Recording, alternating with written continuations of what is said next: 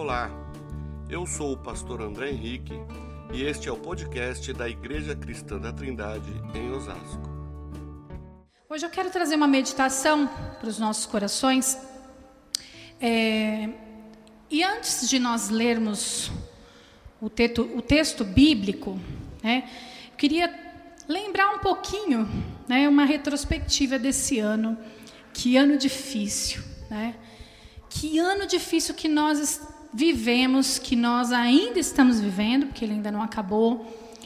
2021 ele veio de uma maneira surpreendente. 2020, né? 2021 está chegando ainda. Não estou profetizando nada para 2021, não. Deus me livre. Não quero um ano igual a esse. Mas é, 2020 veio de uma maneira que nos pegou de surpresa. Nós fomos surpreendidos, nós nos adaptamos, né? estamos aqui todos de máscara, a gente se adapta às coisas que vão acontecendo, mas nós fomos surpreendidos por medo, por incertezas, por tantas coisas que vieram junto com essa pandemia, né? coisas que nós não conhecíamos. Mas uma coisa é indiscutível, eu tenho certeza que eu e você podemos dizer que Deus tem nos sustentado, que Deus tem nos guardado. Ainda que você tenha pego o Covid, ainda que você tenha perdido alguém por causa da Covid, ainda que você tenha perdido emprego, ainda que você tenha tido dificuldades financeiras, sua renda tenha caído, ainda que qualquer coisa tenha acontecido, é indiscutível o fato de que Deus tem nos sustentado. Teve um povo também que experimentou desse sustento de Deus em tempos de deserto, que foi o povo israelita, lá no Êxodo, no capítulo 16. Nós não vamos ler esse capítulo, mas no Êxodo, no capítulo 16, conta a respeito desse milagre maravilhoso que o povo de Israel viveu no deserto, enquanto eles estavam a caminho de Canaã, para conquistar a terra prometida que Deus havia já apontado para eles, a Canaã prometida. E nesse, é, nesse texto de Êxodo 16, nós vamos ver toda a história de como isso sucedeu. O povo foi tirado do Egito, foi levado por Moisés, foi guiado por Moisés, e por um tempo o povo foi sustentado por Deus todas as manhãs com o maná. Deus sustentou o povo todas as manhãs com aquele maná que vinha. O que, que era o maná? Maná era algo desconhecido, ninguém sabia o que era. Ninguém nunca tinha visto nada parecido. O maná não era algo que eles já tinham experimentado. O maná era algo diferente. A Bíblia fala que ele tinha um gosto de bolo de mel, não sei, mas com certeza não era algo enjoativo, porque senão eles não teriam comido durante 40 anos. Então Deus sabe fazer, Deus é melhor masterchef do que nós, com certeza. Deus sabe fazer comida boa. E o povo foi sustentado por esse maná durante 40 anos, vinha diretamente do céu. Eles deviam retirar somente o necessário, né, para aquele dia que eles iam é, passar. Eles precisavam retirar somente a quantidade que eles precisavam. Mas o povo era desobediente e eles faziam o quê? Com medo da provisão não chegar no dia seguinte, eles retiravam uma quantidade maior. Essa quantidade maior que eles retiravam criava bicho e perdia, apodrecia, as pessoas não conseguiam utilizar. O maná, mesmo com a desobediência do povo, mesmo com o povo sendo incrédulo, idólatra, o maná nunca faltou.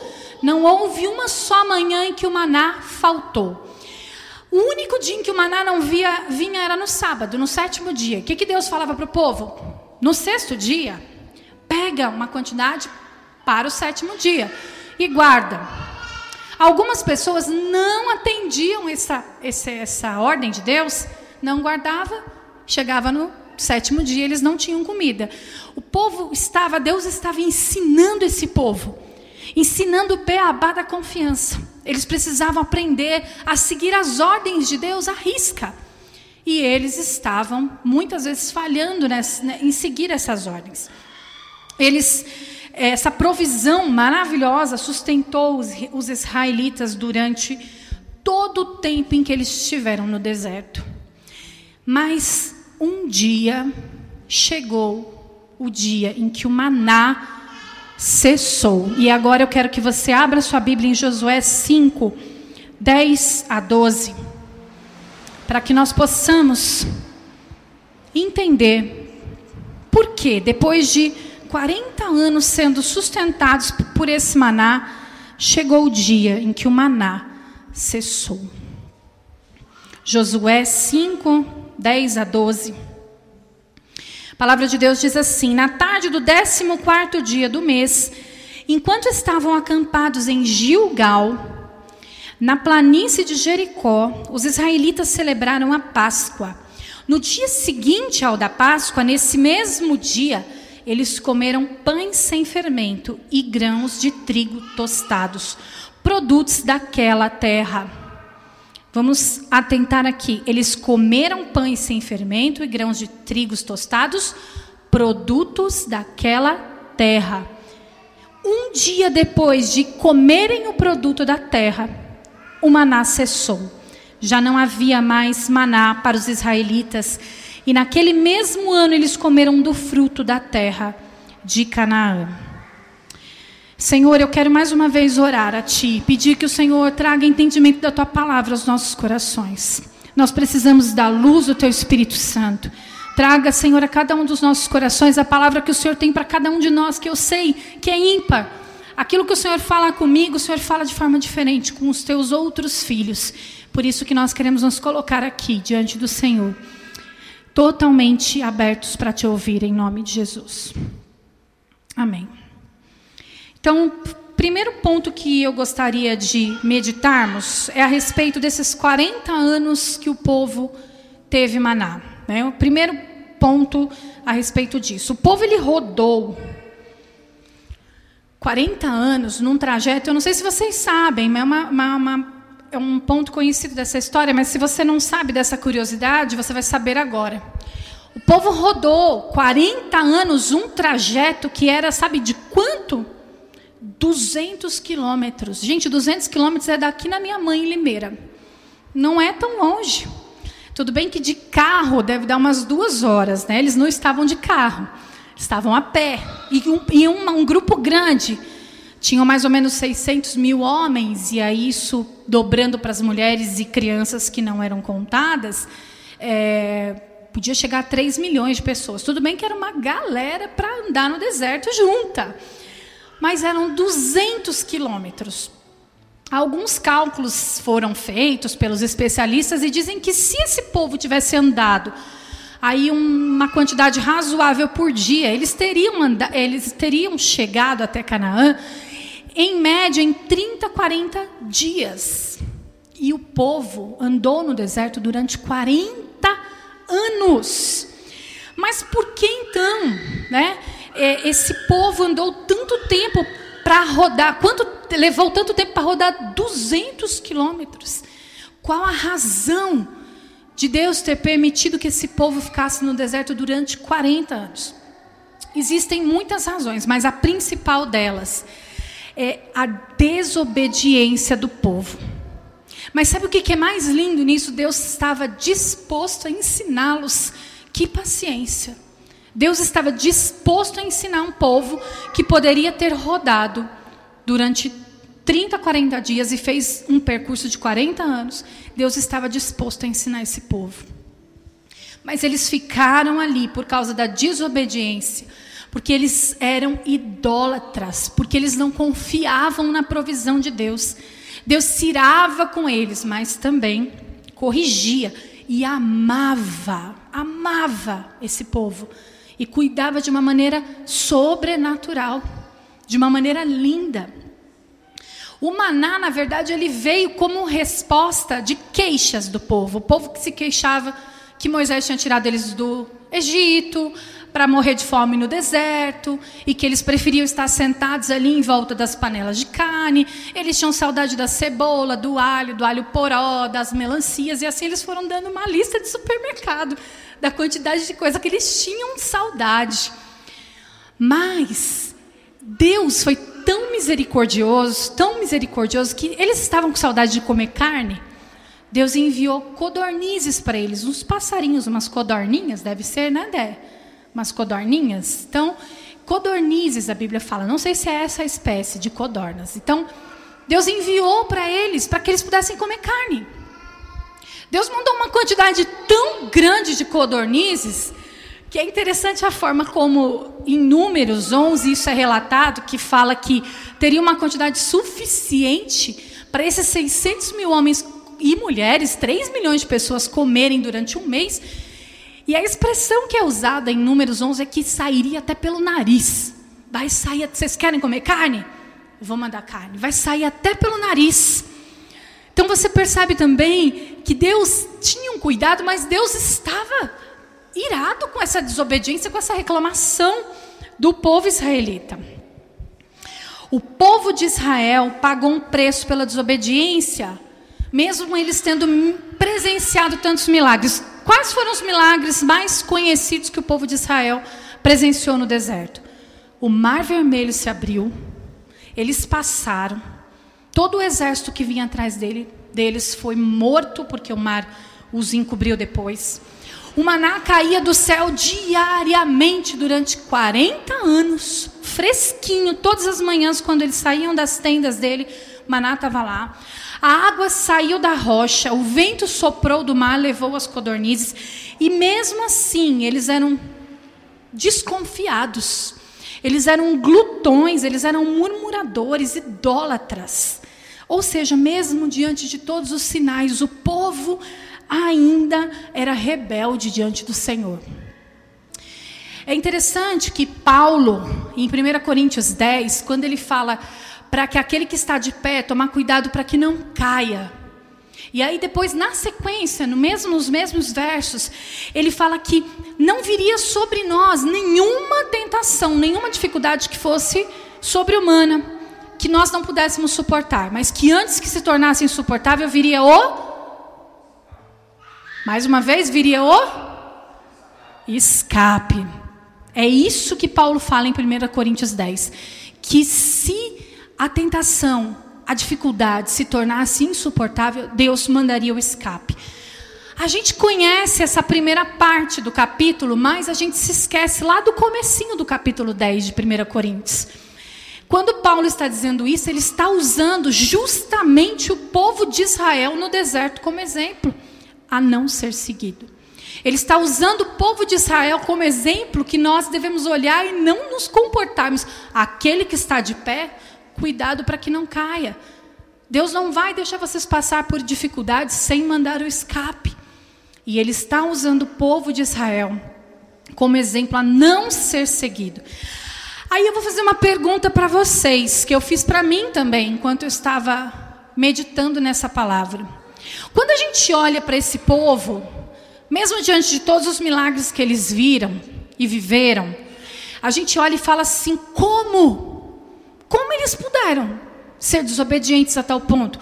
Como eles puderam ser tão negligentes com o Senhor e rebeldes? A gente não faz essa pergunta? A gente não questiona? A gente fica meio assim achando que a gente ia fazer diferente? Mas eu vou te dizer uma coisa se nós estivéssemos no lugar deles, talvez nós não, faz, não fizéssemos diferente. Porque nós não fazemos agora também. Porque nós não fazemos diferente hoje. Nós somos ingratos com o Senhor e nós somos desconfiados da provisão de Deus, mesmo diante de todos os milagres que a gente vive, mesmo diante de toda a provisão que o Senhor tem nos dado. Provavelmente, se eu e você estivéssemos no lugar do povo de Israel, nós seríamos mais um deles. Nós seríamos como eles. Às vezes você não está literalmente vendo o mar vermelho se abrir ou coisas miraculosas, sinais sobrenaturais, mas você tem vivido a provisão de Deus.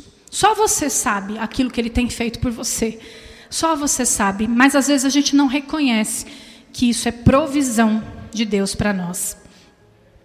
Nós, é, nós precisamos seguir o conselho de Paulo, esse conselho que ele dá em 1 Coríntios 10, e nos atentarmos para não nos tornarmos dessa forma, não nos tornarmos tão ingratos e negligentes. Que a gente não precise ficar 40 anos também no deserto. Um percurso que a gente pode fazer em menor tempo, muitas vezes por causa da nossa desobediência, a gente fica naquela luta, naquela prova e a gente fica, fica. Sabe por quê? Porque Deus está disposto a nos ensinar. Deus não perde a paciência. Ele, nos, ele está disposto a nos ensinar. Então vamos aproveitar enquanto o Senhor está nos ensinando para que nós possamos sair mais rápido do deserto, para que a gente possa chegar a Canaã que Deus está nos apontando. O segundo ponto é que o maná não era o propósito final. O maná não era a razão pela qual Deus levou o povo para o deserto. Deus não levou o povo para o deserto para dar maná para eles. O maná, ele era a comida do caminho. Sabe essa comida que a gente precisa levar na viagem? A marmitinha que a gente faz para levar na viagem? E aí a gente ainda dá uma paradinha nos postos para comer alguma coisa também. Então a gente até gosta, né? Eu, eu amo comer. Comer fora ainda, então é muito bom, não foi eu que fiz. O maná, ele era essa comida, a comida da viagem. Era a comida para o caminho. O maná, ele era um milagre, sim, era um sinal de cuidado de Deus. Mas ele era apenas um sustento para aquele lugar infrutífero, para aquele tempo infrutífero que era o deserto. O maná não era o propósito de Deus na vida de Israel, na vida do povo dele, não era. Por mais que o maná fosse algo incrível, porque o maná ele era é, é, feito de vitaminas e todas as proteínas e tudo que eles precisaram, que, que, sustentou eles de tal forma. A palavra fala que Moisés, quando, quando ele morreu aos 120 anos, ele ainda tinha os olhos fortes. O maná era uma comida que tinha substância, tinha as vitaminas corretas. Mas ainda assim, ele era só a comida do caminho. Deus estava apontando para frente. Deus estava dizendo para o povo que ele tinha mais. Deus estava dizendo para o povo: olha, eu estou sustentando vocês enquanto vocês estiverem no deserto, mas olhem para frente, olhem, porque tem a Canaã, tem a terra prometida. Eu tenho algo para vocês lá na frente, mas enquanto isso, enquanto vocês estiverem no deserto, eu estarei sustentando vocês. Deus irá te sustentar na terra infrutífera, quando você estiver passando por um tempo de deserto, não tenha dúvidas que Deus irá te sustentar. Eu tenho certeza aqui que todos nós já experimentamos isso. Milagres que vêm de onde a gente nem sabe. Esse é o maná de Deus para a nossa vida. Quando nós estamos passando por tempos tão difíceis, e eu não estou falando nem só de dinheiro, tem tantas outras dificuldades que a gente enfrenta de saúde, emocionais. Deus ele vem com sustento, ele vem com maná quando você estiver no deserto, quando a terra estiver infrutífera. Mas lembre-se que o milagre, o maná, não é o propósito final de Deus. Não é a razão. Ele não é. Sabe qual é o propósito final? A chegada. É onde Deus está apontando. É para onde nós estamos indo para o lugar onde Ele está nos levando. Ele vai nos sustentando pelo caminho. Deus vai nos mover para esse lugar, para que nós possamos ser sustentados durante esse caminho, mas Ele vai nos mover. E por último, último ponto que eu quero que nós possamos meditar é sobre o dia em que o maná cessou. Nós lemos aqui em Josué 5, de 10 a 12, a respeito do dia em que o maná cessou. Às vezes a gente para para falar a respeito dessa história e a gente só foca no maná. A gente foca que Deus mandou o maná, a gente foca que Deus mandou a provisão, foca que Deus é, é, fez milagres. Mas teve um dia que o maná cessou. O maná não ficou lá para sempre. Quando, quando nós lemos aqui em Josué 5, no versículo 12 diz: Um dia depois de comerem do produto da terra, um dia depois, o maná cessou. Já não havia mais maná. O maná cessou quando o povo chegou na terra prometida. E o que, que isso quer dizer? O que, que isso quer dizer? Que depois de 40 anos sendo sustentado no deserto, na terra infrutífera, o povo havia chegado no lugar onde Deus estava os levando. O maná, ele era apenas a comida do caminho, lembra?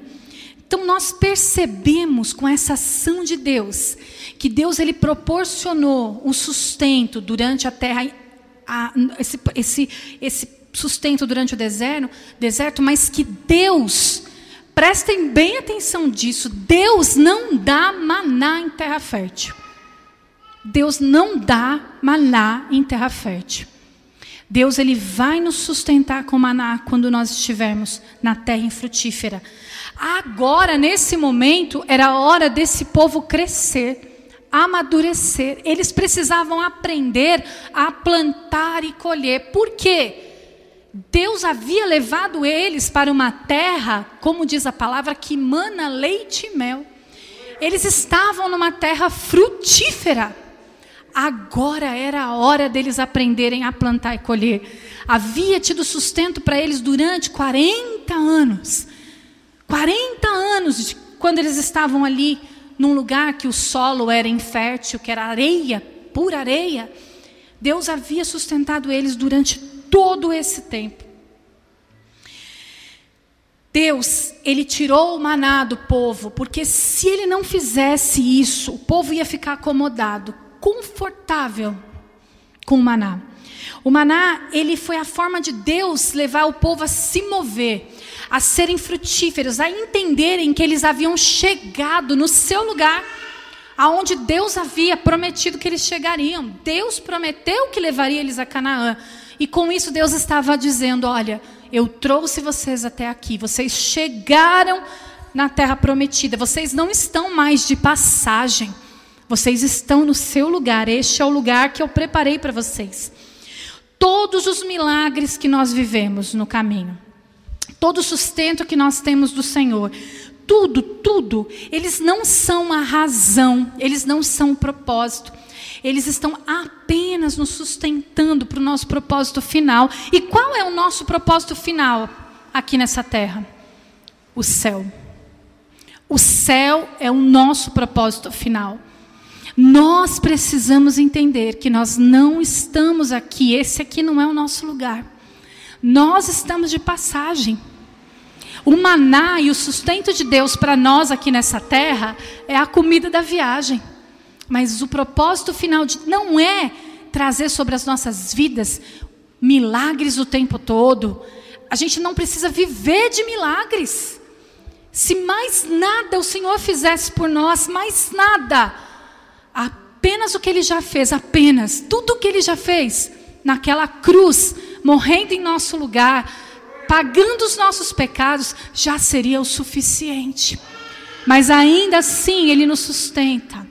Mas ainda assim Ele traz o maná. Mas ainda assim Ele nos sustenta durante esse caminho, essa viagem que nós estamos seguindo. Mas enquanto nós não chegamos a esse destino final, que é a nossa pátria celestial, Deus também tem propósitos nas nossas vidas aqui. Deus tem propósitos que nós possamos ser usados para a expansão do reino dele. Deus tem propósito na vida de cada um de nós, e os propósitos que Deus tem na minha vida são diferentes do que Ele, do que ele tem para a sua vida. E muitas vezes o maná, ele, o maná ele vai cessar na sua vida, fisicamente, emocionalmente, financeiramente. Muitas vezes ele vai cessar, mas para nesse momento para compreender o que, que Deus está dizendo para você. Quando o maná cessar, significa que você está em terra fértil, não tenha dúvida disso. Se o maná cessar, você está em terra fértil.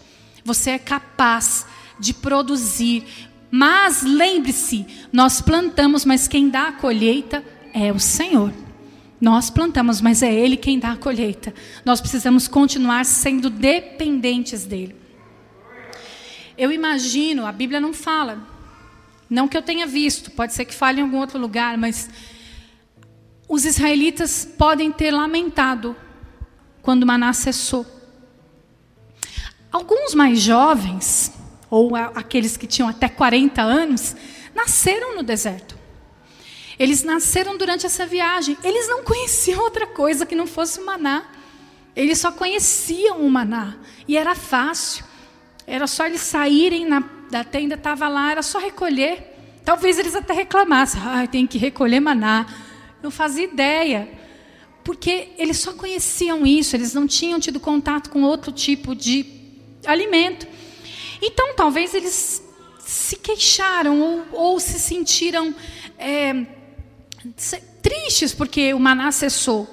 Né? Porque o maná era fácil, era prático, não tinha muito esforço.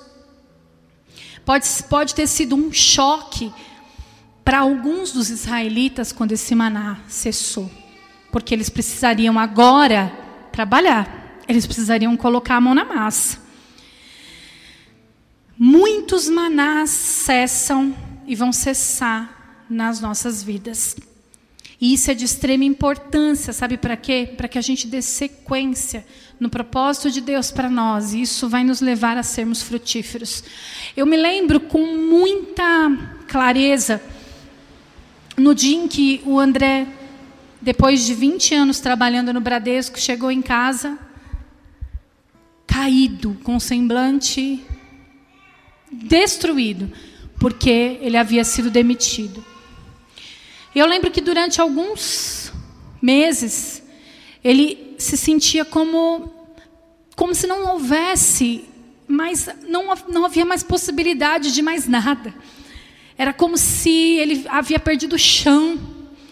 E o Senhor foi trabalhando na vida dele, na nossa vida, porque nós não conhecíamos outra coisa desde que nós nos casamos, né, Dé? Desde que nós nos casamos, o André sempre trabalhou no Bradesco. Sempre tivemos um convênio excelente. E eu me lembro que nesse tempo foi muito estranho, porque nós não conhecíamos outra coisa.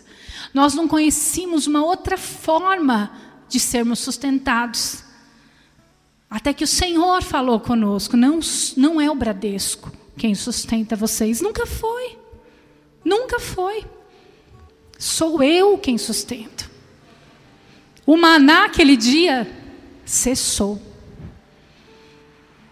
Aquele dia, o maná conhecido por nós, ele cessou. Era o que nós conhecíamos e nós achávamos maravilhoso. Janise também, né, Janise? Mesmo maná. Provava do mesmo maná.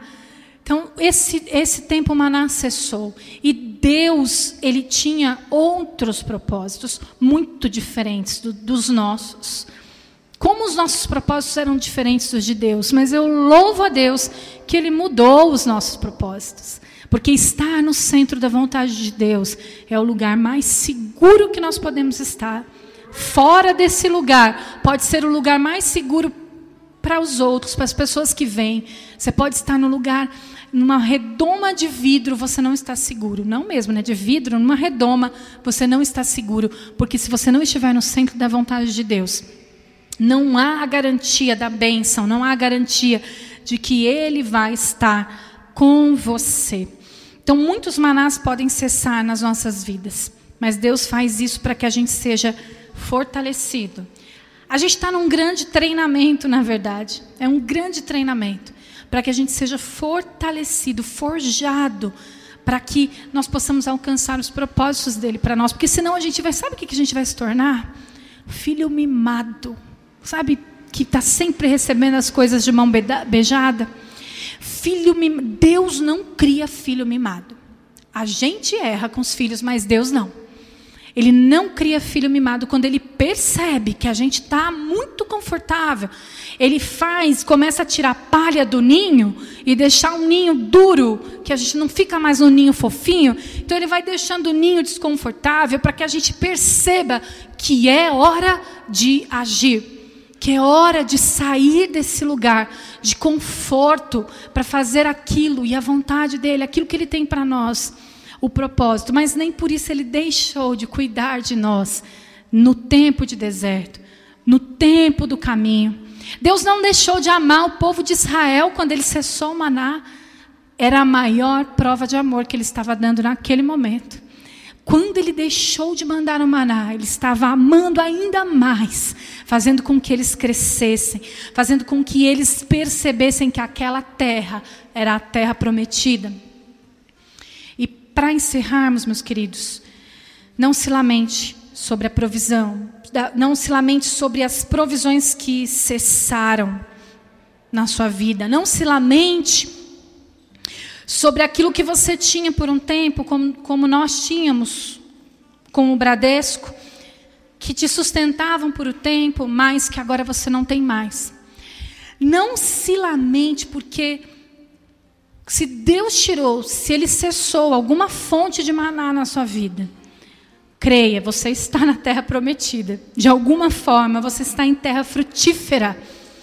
Você está em terra frutífera. Então, plante Plante, plante, porque o Senhor vai dar a colheita.